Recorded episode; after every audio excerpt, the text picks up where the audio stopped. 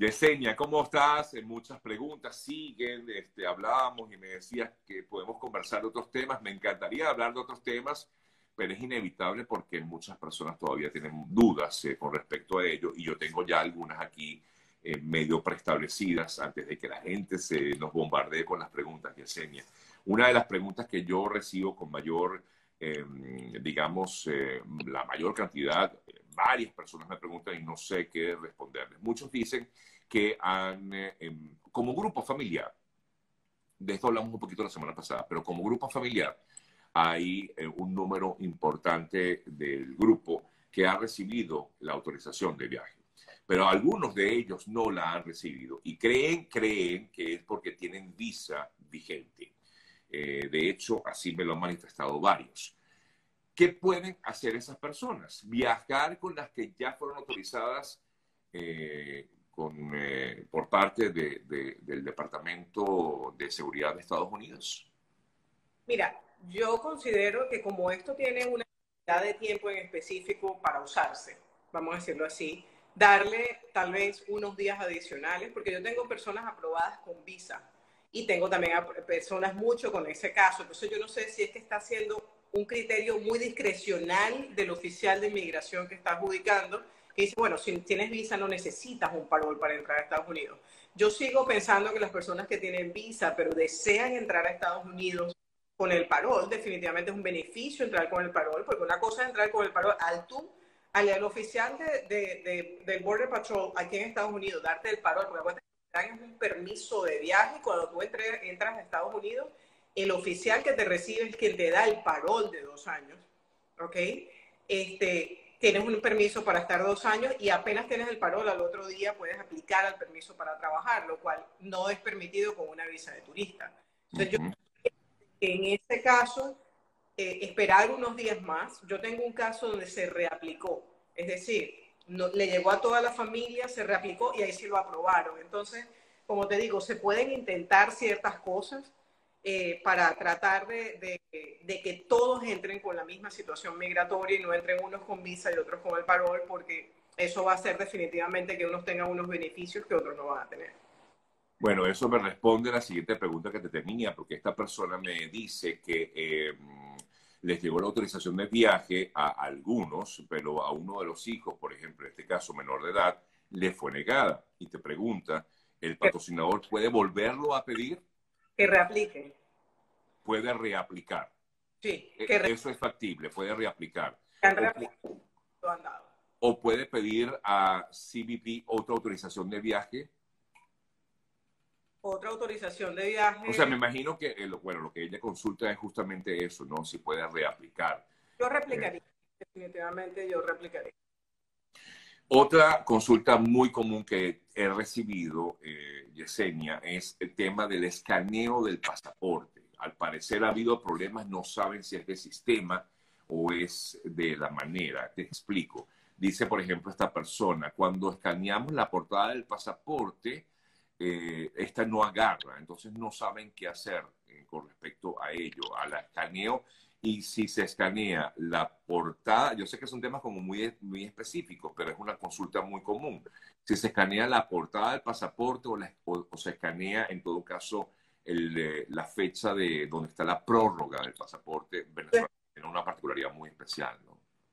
Y yo escanearía la fecha donde está la prórroga y además de eso cuidaría mucho cuál es la iluminación que estoy utilizando para el tema del, del, escaneo porque a veces escaneas y no tienes la, la luz. Tengo yo hoy poca luz porque hoy estoy desde mi casa porque la cosa la tormenta me hizo salir un poco más tarde. Este, y si no tienes la suficiente luz o el documento no tiene la suficiente nitidez, hay que asegurarse de que la persona, por ejemplo, esté escaneando el documento original y no una fotocopia. Si estás escaneando una fotocopia, puedes definitivamente tener problemas a la hora del escaneo. y hago aquí un paréntesis pequeño en lo que me estás diciendo y es que eh, he tenido muchas llamadas, pero muchas, te puedo decir que, no sé, al día pueden ser 20 o 30 llamadas de personas que dicen, yo lo traté de hacer y me lo negaron, o lo traté de hacer y cometí este error, eh, puse la X o puse la fecha de nacimiento mala y no me ha llegado nada, o me lo rechazaron. Acuérdense de una cosa, que es súper importante. Esto no se debe hacer corriendo, como lo dijimos al principio de, que empezó el paro humanitario, hay que hacerlo bien. ¿sí? No lo podemos hacer corriendo con miles de distracciones y miles de cosas eh, pasando o lo que sea. Sencillamente hay que hacerlo bien o si tú no lo sabes hacer bien o no tienes el internet suficiente para que no se te vaya a caer la, conexión en el momento, vete a un lugar donde tengas una mejor conexión. Trata a alguien que te lo haga. Alguien me decía en estos días, es que yo no voy a pagar para que a mí nadie me lo haga, porque eso es muy sencillo yo lo puedo hacer. Yo le decía, ok, saca una cuenta sencilla. ¿Cuánto costaba pagarle a un coyote arriesgando tu vida para entrar a Estados Unidos? ¿Sí? Entonces, no tienes que pagar, pero mucha gente que realmente tal vez lo ha hecho y lo han hecho paso a paso y te puede ayudar de manera gratuita a hacerlo. Pero un error aquí te puede costar esa entrada eh, a Estados Unidos. Bueno, eh, a ver, voy a, voy a permitir abrir los comentarios, Yesenia, y vamos a esperar a ver cómo hacemos para ir eh, explicando un poco todas estas dudas que hay con respecto al tema. Em, los tiempos de espera, este es otro, otra, otra gran preocupación. Eh, tú hablabas la semana pasada y decías, bueno, paciencia, paciencia. Hay gente que se le han, digamos, le han aprobado rapidísimo, eh, hay otras que tienen que esperar un buen tiempo. ¿Qué recomendación haces? El tiempo de espera que yo he visto como promedio, calculando un poco lo que es, vamos a decir así, la temperatura de lo más demorado, he visto 15 días. Es lo que he visto más demorado. Más de 15 días yo pensaría que es bueno meterse en la página, ver si la migración ha mandado alguna información adicional o lo que sea. Si no ha pedido nada adicional, realmente la petición es gratuita. O sea, tú puedes hacer de la petición y enviar una petición completamente nueva, porque pueden pasar muchas cosas. Puede pasar que tu petición le tocó a un oficial que tal vez tiene 5.000 peticiones por decidir, el de la otro le tocó a un oficial que tiene 150. Entonces tú allí vas a ver la diferencia. Hay gente que se le ha hay gente que se lo han decidido muy rápido y se lo han negado. Entonces no es blanco y negro. Yo diría que si tienes dos semanas y media, tres semanas, algo está ocurriendo definitivamente, este, y definitivamente tienes que ver qué es lo que está pasando. Puedes llamar a inmigración al 1-800, la llamada es gratuita, si no estás en Estados Unidos o no puedes, se te hace difícil llamar, tu sponsor puede llamar y decir, mire, yo apliqué, este es el número de casos, hace dos semanas pasando inmigración, ellos tal vez pueden ayudarte. Eh, quiero ser sponsor, la persona está en proceso de pasaporte, ¿puedo enviar la aplicación sin el número del pasaporte? No, el número de pasaporte es requerido para la aplicación. Tienes que esperar el número de pasaporte. Hay todavía muchas peticiones por adjudicar. Recuérdense que son 24 mil. En ese momento pensaban que eran muy pocas, pero ayer leí, no sé si es una cifra oficial o lo que sea, porque la verdad no he tenido el tiempo como darme a mirar eh, qué ha salido, pero leí que han llegado 600 y tantos eh, venezolanos al país y que van más o menos como por 4.000 o 5.000 aprobaciones. Es decir, todavía hay mucho para hacer aquí, ¿no? Entonces, eh, háganlo, definitivamente. Si todavía no hay respuesta, eh, aunque ya comentamos un poco de esto, pero igual te lo hago, si todavía no hay respuesta, puede volver a aplicarse con el mismo, el mismo sponsor y el mismo beneficiario, por supuesto. Yo con el mismo sponsor. Yo tengo dos casos de reaplicación con el mismo sponsor aprobado con el otro caso pendiente porque en el otro caso la persona dio la información incorrecta de un pasaporte. Entonces lo que hizo en vez de enmendarse, lo que hizo fue reaplicarse. Yo sé que a veces la reaplicación no es lo más recomendado porque puede llegar a colapsar un poco el sistema. Ahora, bien, mi recomendación no es que si no te ha llegado todo el mundo reaplique. No, no, no, no, no. Vamos a esperar el tiempo prudencial, vamos a hacer la diligencia para ver por qué no te ha llegado, si estamos en los tiempos, dentro de los tiempos normales vamos a esperar un poquito, vamos a tener un poquito de paciencia y una vez que ya veamos definitivamente que hay eh, un tiempo que se ha salido de todo, entonces allí podemos reaplicar. Yo no los estoy invitando a reaplicar por reaplicar. Ya. Eh, preguntan eh, si por alguna razón se, se, debe salir por algún... A ver, voy a leerla completo. Comenta, doctora, si por alguna razón se debe salir de los Estados Unidos durante la estadía bajo el parol, ¿es posible? ¿Qué condiciones tendría? Mira, esa fue una, una pregunta que justamente me hizo una persona ayer La verdad, yo no sé exactamente cuál va a ser el parámetro que va a usar Estados Unidos para una salida. Yo me imagino que se va a tener que tramitar un documento de viaje para poder salir y entrar y vuelvas a entrar con tu país, ¿no? Yo, como el TPS, por ejemplo, aquí había personas que estaban con el TPS, personas que habían acumulado estadía ilegal en el país, tienen su permiso de trabajo, perdón, su permiso de viaje aprobado con el TPS aprobado y han salido en entrado sin ningún tipo de problema. Yo estoy asumiendo que este va a ser el mismo. Ok. Eh, las vacunas. El tema de las vacunas. Eh, yo sé que la semana pasada te lo preguntaba, pero te la vuelvo a hacer. Las vacunas. Yo, eh, mucha gente dice lo mismo, no tengo las vacunas colocadas o no tengo un respaldo. por supuesto, la de COVID sí, esa es como más nueva, pero las otras no. ¿Realmente puedo viajar? Porque es que además que creo que la, la fórmula, perdón, el formulario te exige la colocación de esta información y no la tienes. ¿Qué se hace en ese caso? Yo le recomiendo a las personas que no la tienen para evitar demora en tu aprobación o que te lo puedan llegar a negar, buscar un ambulatorio, un centro de servicios médicos, sea que a veces hay gente que le ha tocado volvérsela a poner y le han dado el récord, la tarjeta con todo el récord de las vacunas y si toca volverse a ir a pinchar nuevamente, pero tienes el requisito y vas y lo subes. Ok, ok. Eh, en cuanto al sponsor, te consultan. Eh, mi sponsor tiene nueve años eh, en Estados Unidos sin asilo aprobado, está en proceso. ¿Puede ser mi sponsor? Mira, al principio cuando salió la ley aparecía como, como asilado, ¿ok? El asilado no es una persona con un asilo pendiente, sino una persona con un asilo aprobado. Sin embargo, he visto aprobaciones de sponsor con asilo pendiente, porque en el caso de los venezolanos en particular, estamos hablando, generalmente esa persona que tiene el asilo pendiente tiene un TPS. Generalmente. La mayoría lo tiene. Y a estas alturas ya hay mucha gente, no, no todo el mundo, hay mucha gente todavía, incluso de marzo del año pasado con el TPS pendiente. Pero este, generalmente tienen el TPS ya aprobado, entonces yo sí, sí lo intentaría, definitivamente. Si conseguiste un sponsor, porque también hay mucha gente que no tiene sponsor todavía. En este caso dice esta persona que su pareja es venezolano, eh, no estamos casados. ¿Necesitamos algún tipo de, eh, de certificación de convivencia? Mira, para el gobierno de Estados Unidos, ese, o sea, la certificación de convivencia o el concubinato no tiene un efecto migratorio. Puede tener efectos legales para otro tipo de gestiones en el país, pero migratoriamente no tiene un efecto legal. Es decir, para Estados Unidos son dos personas completamente diferentes si no tienes el certificado de matrimonio. Entonces tendría que hacerse, digamos, una solicitud para cada quien. Para cada uno, sí. Claro, pero la persona, la otra persona no es venezolana, entonces no entra en este. O le toca casarse. o les toca casarse. Exactamente, así es. Eh, si la respuesta es positiva o negativa, igual se te envía la información, le envía la, la información a la persona.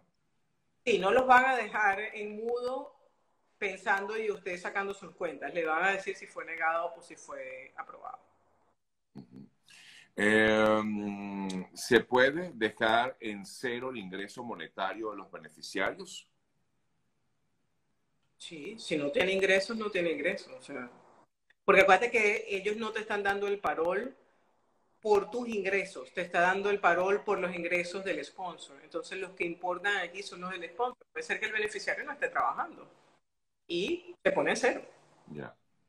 Eh, um, la duda de las vacunas es que si no tenemos las que indican y el examen de anticuerpos es muy costoso, ¿Hay posibilidades que se hagan cuando los agentes le autoricen la entrada allá? Mira, generalmente lo tienes que tener antes, realmente. Entonces, yo te recomendaría, yo he sabido de personas que han ido como a ambulatorios y a centros de servicios estos eh, del gobierno o del Estado, algo así, en Venezuela, eh, e incluso en otros países, en Perú, en Ecuador, y se los han podido hacer pagando algo muy pequeño o incluso sin pagar. Em, tengo seguro médico del gobierno. ¿Puedo ser sponsor si soy carga del gobierno? Bueno, es que tú puedes tener el seguro médico del gobierno, sin embargo, por ejemplo, puedes tener assets, puedes tener eh, casas o inversiones en Estados Unidos, pero no estar trabajando o no tener los ingresos en estos momentos que te permiten calificar para ese seguro médico, estar dentro del rango de ingresos del seguro médico. Ahora, si, si no tienes ingresos, si tus taxes son muy bajos y tampoco tienes propiedades o inversiones que puedas demostrar a Estados Unidos, no puedes ser sponsor porque Estados Unidos no va a aprobar a alguien que realmente económicamente no puede traer a alguien de afuera. Eh, mi hijo tiene doble nacionalidad, eh, viviendo en España, europeo, está casado con una venezolana. Entiendo que él puede optar o no, porque ayer un abogado dijo que él calificaba, pero si tiene doble nacionalidad, creo que no, no se oye Lo que pasa es que allí se toma en cuenta la nacionalidad del aplicante principal. Y si estamos tomando en cuenta la nacionalidad del aplicante principal, es su esposa venezolana. Lo que hay que mirar es que si la venezolana no tenga también la nacionalidad, porque esté casada con un español, y no esté viviendo en, en España firmemente. Son las dos cosas que tienes que mirar. Más allá de eso, podría aplicar. Sin embargo, una persona que tiene doble nacionalidad tiene el ESTA para entrar a Estados Unidos. Entonces, tal vez no es tan necesario tramitar el parol, como que decir, bueno, si se lo dan a la esposa y no se lo dan a él, no pueden venir, tal vez igual puede entrar. Lo que pasa es que va a tener la restricción de la entrada con el ESTA. Eh, esta pregunta también es muy común. Los beneficiarios todos deben tener una I-134, o sea, se debe llenar una I por cada uno de los beneficiarios. O, eh, aunque, porque es que, por ejemplo, aquí comentan, y es lo que ocurre, uno de ellos es un menor de edad que no, que tiene eh, doble nacionalidad, pero es el hijo de la beneficiaria principal. ¿Cómo se hace en ese caso? En ese caso, acuérdate que cuando se llena la aplicación, ¿ok? La aplicación te habla de quién es la persona, como que hay un aplicante principal y quién soy yo. Yo soy un beneficiario. Eso lo van a unir con esa aplicación. Eso es igual, por ejemplo, Sergio, cuando mandamos una, por ejemplo, un ciudadano americano se casa con una señora eh, venezolana, ¿sí? Que no tiene papeles y esa señora tiene hijos. Entonces se hace la aplicación y esa, esa aplicación requiere que a cada niño se le envíe una aplicación de residencia, pero la aplicación de residencia tiene información de esa petición, eh, vamos a decir, arriba, inicial, que es de su mamá, que es la principal. Entonces, aquí pasa exactamente lo mismo. Eh, bueno, vuelven a preguntarlo y te lo voy a volver a hacer porque sé que esta, esta es una pregunta que genera muchas dudas. Si todos con, tenemos sponsor aprobado, todos tenemos permiso de viaje, pero uno solo está negado porque tiene visa, bueno, es lo que cree esta persona. Pueden viajar todos y solicitar, eh, eh, bueno, dice solicitar el parol en USA porque todos tienen el parol aprobado. No, ya eso es otra cosa. Eso es otra cosa. Primero, el parol, recuerden, que el parol no se solicita después de que entras a Estados Unidos. Tú te vas del avión, te recibe un oficial de inmigración y ese oficial es quien te emite un parol de dos años. ¿Ok? Si la, vino una persona, por ejemplo, tiene un grupo familiar de cinco, hay cuatro aprobados con permiso de viaje y hay uno que no porque tiene visa, ¿ok? Ustedes no pueden viajar con ese con visa y pedir el parol aquí no funciona así. A él le van a dar en una entrada con su visa y le van a dar una I-94, probablemente con 180 días de vigencia. Exactamente. ¿Y qué aconseja en ese caso para esa, ese grupo familiar?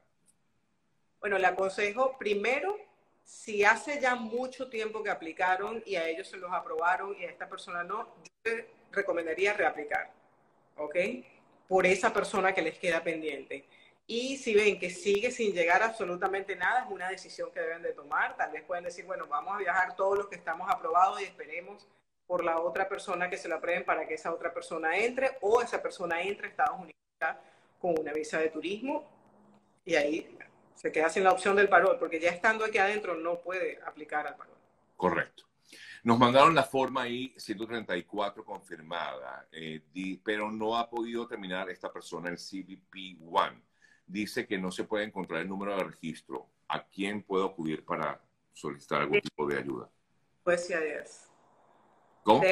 ella llamar a la página de inmigración, aquí en está, al, número de inmigración que está en la página de Estados Unidos, o eh, yo últimamente no me he comunicado mucho con un chat que ellos llama Emma, pero creo que hay personas que sí lo han podido hacer y, y les han resuelto ¿no? las dudas.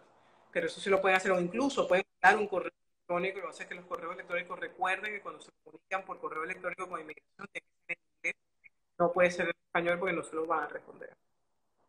Eh, mi hija de cuatro años puede viajar con su abuela, solo tiene mis apellidos, pues no cuenta con su padre. La abuela debe de tener una autorización de viaje para que pueda viajar con ella. Sin autorización de viaje no la van a dejar entrar aquí.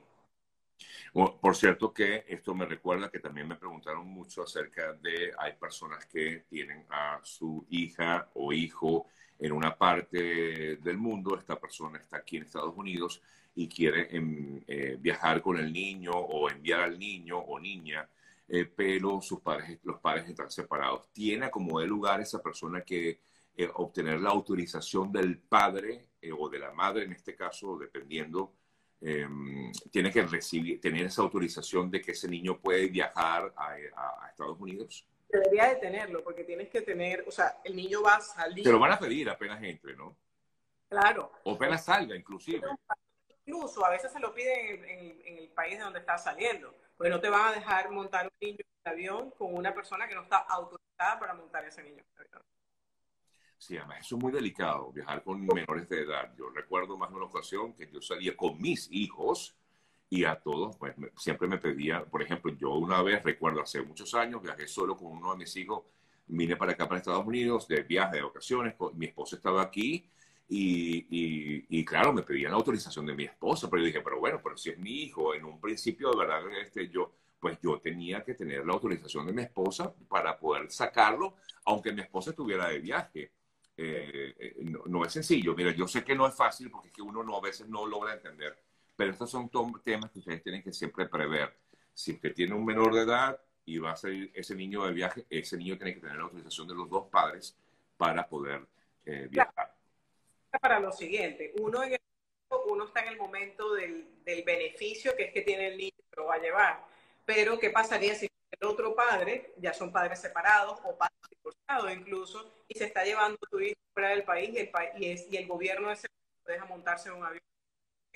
básicamente esto es ilegal porque estás llevándote el niño sin, sin autorización. Apliqué, comentan por aquí desde eh, Puerto Rico. Ahora quiero abrir la sesión y me sale en blanco. ¿Por qué puede pasar esto? ¿Me repites la pregunta? ¿Apliqué de qué? De sí. Apliqué, eh, dice, estoy haciendo una petición. Eh, bueno, dice esta persona que viajó a Puerto Rico y ahora quiere abrir la sesión y le sale en blanco. Qué raro. Dice que es raro. Puede ser un tema de sistema, tal vez. Sí, es algo de sistema, porque no tiene nada que ver con por Puerto Rico o por cualquier otro estado de Estados Unidos.